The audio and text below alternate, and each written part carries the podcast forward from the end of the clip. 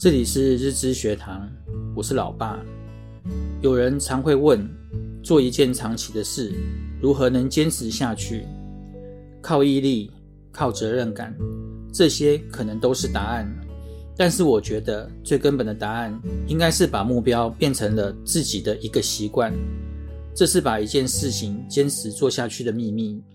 举个例子，早起的好处有很多。最初我是为了早起做早餐及便当，但是现在我每天早起已经不是为了这个目标，是因为养成的习惯变成我自己的一种本能。每天不早起就觉得怪怪的。所以一个人如果坚持着一件事情，也许不是意志力在支撑，而是习惯成就了这件事情。习惯帮我们把目标消化吸收了，把它变成自己的一部分。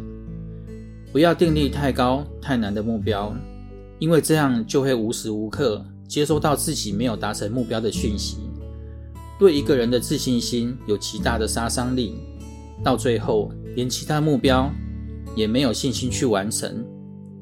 当你缩小了专注的范围，那么我们就可以只要专注在这些目标上，全力投入，你就更能持续去完成。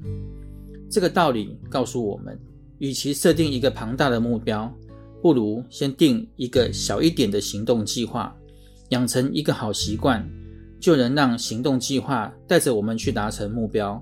现在我的 Podcast 每天就一个小主题，每天不需要花太多时间去完成，就不会有太大的压力。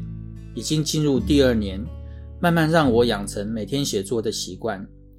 比起一个人默默的朝自己的目标努力，若和自己信任的朋友、家人表明，自己就不容易忘记这目标。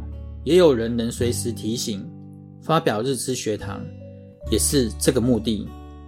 希望对你们有帮助。我们下回见，拜拜。